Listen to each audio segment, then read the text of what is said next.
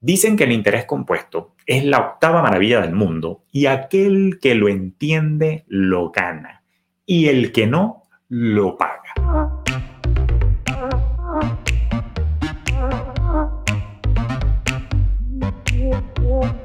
Acércate a las finanzas de manera simple y consciente para que tomes el control y disfrutes tu vida con intencionalidad.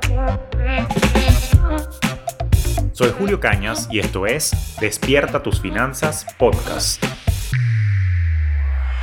Un espacio con reflexiones, conceptos y tendencias para impulsar tu bienestar financiero en tus propios términos.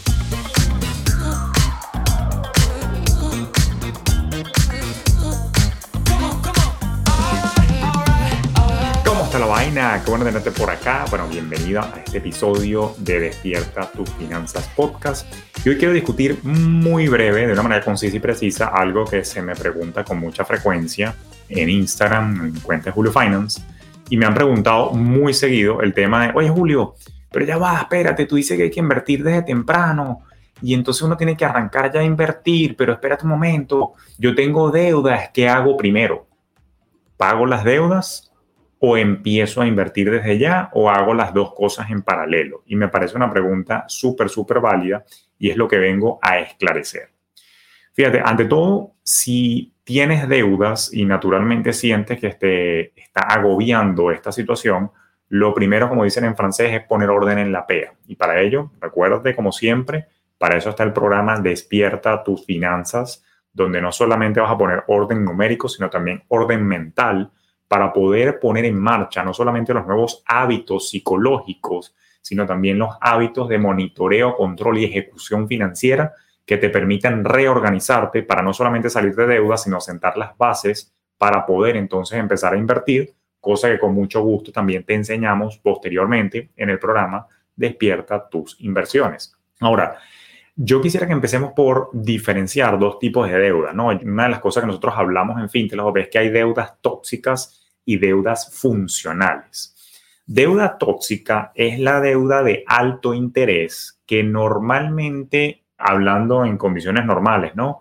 Es deuda pendeja que uno asumió, particularmente con las tarjetas de crédito, por estar consumiendo más allá de lo que a uno le ingresa. Es decir, por estar gastando de más y a veces por comprar pendejadas que ni necesitamos. Yo entiendo y hablo desde la empatía que hay situaciones y economías donde probablemente no te quedaba de otra y tienes que cubrir tus costes básicos de vida, como por ejemplo servicios, mercado, pagando con la tarjeta porque el ingreso no te alcanza. Pero bueno, ahí tienes un problema estructural en tu economía personal que tienes que ver cómo trabajas, tienes que subir tu ingreso. Y eso no ocurre la noche a la mañana, para eso hay que estudiar, hay que formarse, buscar mejores oportunidades laborales, procurar un ascenso, crear una fuente de ingreso paralela. Hasta el cansancio ya te he repetido y debes estar aburrido y aburrido de escucharme hablar sobre la diversificación, pero te lo tengo que recordar para que por repetición muevas el culo. Pero dicho eso, justamente eso no debería ser. ¿okay? Uno no debería estar cubriendo con tarjeta de crédito porque el sueldo no te alcanza. Entonces, si te endeudaste por eso, hay un problema estructural más profundo que hay que trabajar si te endeudaste por estar comprando pendejeras que probablemente no necesitabas, entonces, bueno, ahí sí te, sale tu cholazo y tu regaño. Pero eso es una deuda tóxica, es deuda al consumo. Básicamente, el principal eh, representante de la deuda tóxica es el endeudamiento con tarjetas de crédito. También hay créditos privados por ahí de alto interés.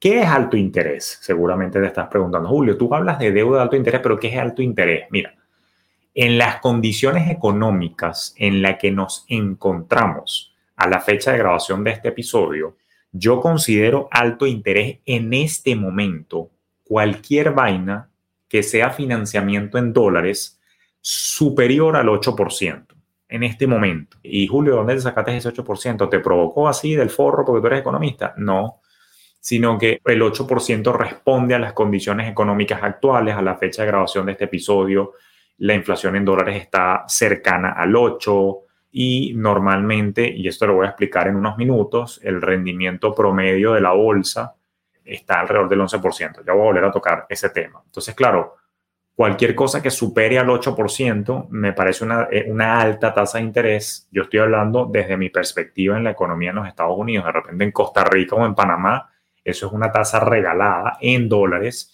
y de repente en Latinoamérica también, pero yo hablo desde la economía en la que yo vivo, respiro, trabajo y asesoro, ¿no? Pero básicamente es eso, superior al 8% en dólares, en dólares el financiamiento me parece costoso y tóxico. Y naturalmente entonces eso hace que eso sea un peso en nuestra economía personal. Pero además de las deudas tóxicas están las deudas funcionales. Cuando yo digo funcionales porque es deuda de bajo interés. Y entonces estaríamos de acuerdo que todo lo que esté por debajo de 8%, según el análisis en este momento histórico que vivimos, hasta un 8% es una deuda funcional. Y normalmente las deudas funcionales son deudas hipotecarias para comprar una casa o vivienda, deudas para un automóvil, deuda estudiantil, que normalmente no tiene por qué ser un financiamiento tan costoso. Y bueno, sí, o sea, no todo el mundo tiene, coño, dinero para comprar una casa cash. No todo el mundo tiene para comprar un carro cash. No todo el mundo tiene para pagar un posgrado o un pregrado cash. Entonces, bueno, son deudas funcionales porque son cosas funcionales para tu vida, transporte, vivienda, educación, para poder de alguna manera seguir avanzando, progresando, creciendo, ascendiendo y emprendiendo. Entonces, naturalmente a eso yo le llamo funcional y es deuda que no me preocupa. Cuando yo hablo plan cero deudas, yo principalmente me refiero a no te endeudes en pendejeras y mucho menos en crédito al consumo.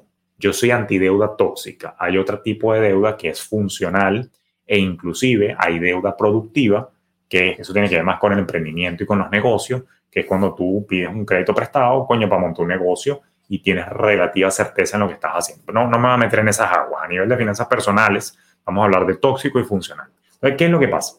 Antes de responder, Julio, ¿qué hago? ¿Pago primero las deudas o invierto? Hay que clasificar las deudas. Si se trata de que tienes deudas tóxicas, definitivamente hay que pagar primero la deuda tóxica antes de invertir. ¿Ok? Vamos a hablar de las tóxicas ahorita. ¿Por qué es Julio? Bueno, yo te acabo de decir que la deuda tóxica es una deuda de alto interés. Te acabo de decir que normalmente cualquier cosa por encima de un 8% de financiamiento en dólares es tóxico, es de alto interés y no tiene sentido mantener ese tipo de deuda. ¿Pero por qué, Julio? Coño, pero yo quiero empezar a invertir, ¿vale? ¿Por qué tengo que salir primero de eso? Bueno, dicen que el interés compuesto es la octava maravilla del mundo y aquel que lo entiende lo gana y el que no, lo paga. Entonces, tú no quieres ser una persona sin inteligencia financiera que paga el interés compuesto, porque recordemos que cuando uno está endeudado con tarjeta de crédito, uno es la fuente de ingreso pasivo de los bancos. Sorry, banqueros, yo vengo a la banca, pero la vaina es así, no me digan que no. Cuando yo estoy endeudado con tarjeta de crédito, si tú eres dueño de banco, yo soy tu fuente de ingreso pasivo. Y sabes qué? No me da la perra gana de ser tu fuerte de ingreso pasivo. Yo quiero ganarme el interés compuesto, no pagárselo a alguien más. Entonces, ya por ahí hay un problema conceptual. Yo pago el interés compuesto cuando me endeudo con tarjeta de crédito. Yo me lo gano cuando invierto. Bueno, Julio, pero si me lo gano cuando invierto, ¿la vaina CNTA? No. ¿Por qué? Porque cuando estamos hablando de las tasas de tarjeta de crédito, fíjate una vaina. Aquí en los Estados Unidos, las tasas de financiamiento al consumo de tarjetas de crédito oscilan, dependiendo de tu score de crédito, oscilan entre un 12% y un 29%. Mira qué abismal y grosera la tasa de interés compuesto que uno paga cuando uno se endeuda con tarjeta de crédito, entre un 12 y un 29. Por su parte, la bolsa, medida por el rendimiento del índice Standard Poor's 500 en los últimos 96 años a la fecha de grabación de este episodio, la vaina en promedio anualizado, unos años rinde más, otros cae, otros rinde menos. Si usted promedia con un promedio geométrico, no aritmético, geométrico, ¿ok? Cuando usted promedia el rendimiento geométricamente, usted le da que la bolsa ha rendido en promedio 11% los últimos 96 años, ¿ok? Entonces, ¿qué sentido tiene que yo tenga una deuda de crédito al 12, donde yo estoy pagando el interés compuesto, yo soy la inversión del banco, pagándole 12, y en paralelo ganarme 11, que ya de por sí en promedio es menos, en la bolsa cuando estoy pagando un 12. No está haciendo un coño. Entonces hay que salir de la deuda de tarjeta de crédito para no pagar yo más de lo que me gano en la bolsa si invierto de manera pasiva, porque yo no quiero estar pegado en una computadora viendo acciones y huevo nada. Yo no tengo tiempo para esa vaina, yo estoy ocupado viviendo mi vida profesional y personal y por eso yo invierto de manera pasiva Si eso resuena contigo, entonces eso es lo que enseñamos en el programa Despierta tus inversiones. Entonces, no deberías estar pagando, coño, más de lo que te estás ganando en inversión pasiva. Entonces, no tiene ningún sentido. Es por eso que si yo voy a estar pagando más interés de lo que me gano invirtiendo, te haces un favor a nivel patrimonial saliendo de esa vaina primero, pagando la deuda tóxica primero, porque te está comiendo el patrimonio. Es un interés compuesto negativo que va en tu contra. Entonces, sal de esa vaina. Ya te lo expliqué por no al inicio del podcast. Uno de los episodios expliqué saliendo de la esclavitud de las deudas. Eso te haya recontra explicado. Pero vete a ese episodio, repasa, métete en tu sistema de bola de nieve para pagar esa vaina y sal de ese peo. Cuando tú salgas de la deuda de tarjeta de crédito, te preocupas por invertir, pero deja el mojón mental, como dicen en francés. Que, que coño, es que estoy perdiendo tiempo porque no estoy invirtiendo. Yo te escucho a ti decir que empezar a invertir. Cálmate. El hecho de que pagues la tarjeta de crédito que te está comiendo en intereses con un mínimo de 12, pero la gente con un crédito promedio, el promedio de la tasa en los Estados Unidos no es 12, 12 es el mínimo de la tasa, 29 el máximo. El promedio, la última vez que revisé, en un reporte de crédito, el promedio estaba alrededor de un 19%. Entonces, mm, tú ni siquiera estás pagando el 12, estás pagando probablemente en promedio un 19. Y tú bien sabes que tienes tarjetas probablemente al 23, al 27. Y más si no me paraste bola y te sacaste tarjetas de crédito de las tiendas porque te la pasas comprando pantaleta en Victoria's Secret. Entonces, bueno, te quisiste sacar la de Victoria's Secret. Ah, bueno. Entonces, ahí está el detalle.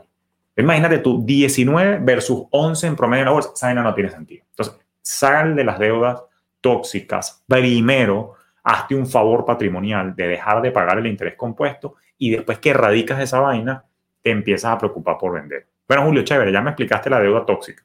Háblame un poquito de las deudas funcionales. ¿Las pago primero o invierto? Ahí el análisis es totalmente distinto. Antes de seguir, quiero hacer una aclaratoria. Fíjate que la lógica que te estoy diciendo es que cuando el financiamiento es más caro que lo que te ganas tú invirtiendo, tienes que salir de esa deuda que tienes porque el financiamiento te está costando más caro que lo que te ganas. Esto que estoy explicando no aplica para quien me está escuchando desde economías latinoamericanas con hiperinflación, porque yo estoy hablando de financiamiento en dólares, yo no estoy hablando de financiamiento en moneda local. En moneda local es un coge culo, ¿ok? Particularmente si evaluamos las economías de Venezuela, las economías de Argentina, que están pasando por periodos inflacionarios altos o hiperinflacionarios, donde inclusive tiene sentido endeudarse porque la inflación y la depreciación de la moneda se come la deuda en moneda local. Pero yo no estoy hablando de ese peo, yo estoy hablando puro y duro, financiamiento en dólares contra rendimiento en dólares. Quiero grabar eso. O sea, dicho eso, está el financiamiento de lo que llaman la deuda funcional, una hipoteca, una deuda para carro, una deuda estudiantil, donde si la vaina es una tasa baja, manejable, con cuotas manejables, el sistema está diseñado para que tú relativamente pagues con comodidad, entre comillas, eso en, el largo plazo.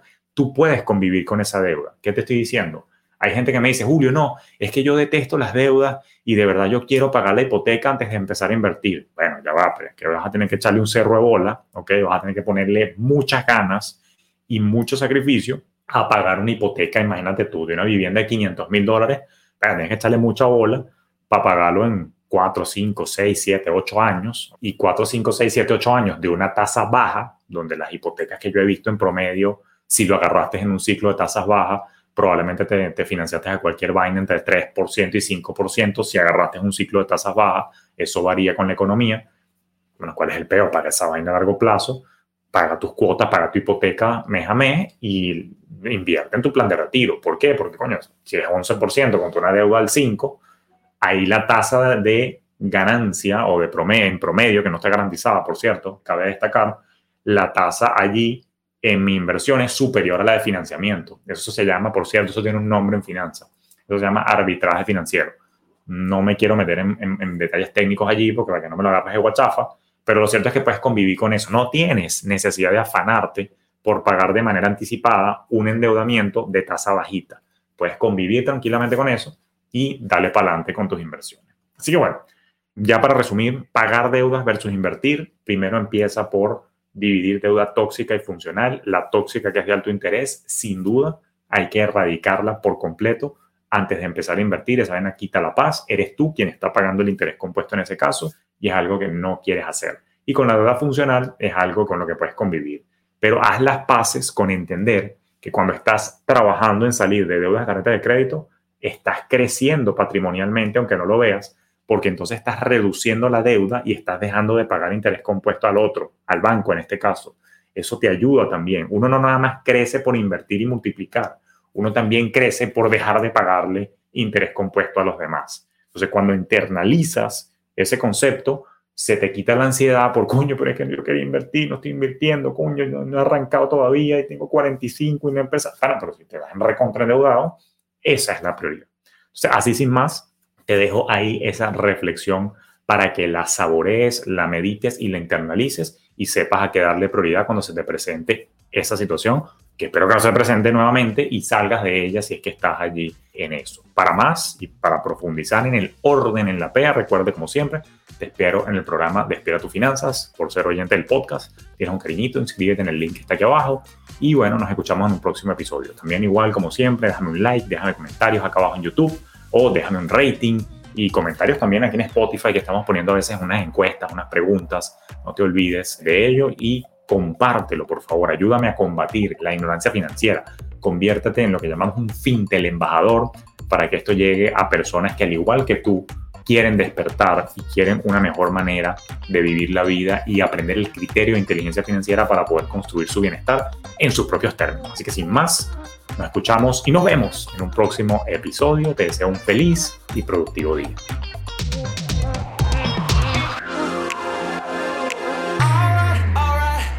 Esto fue Despierta tus finanzas podcast con Julio Cañas, un espacio presentado por Fintelhop para impulsar tu bienestar financiero en tus propios términos.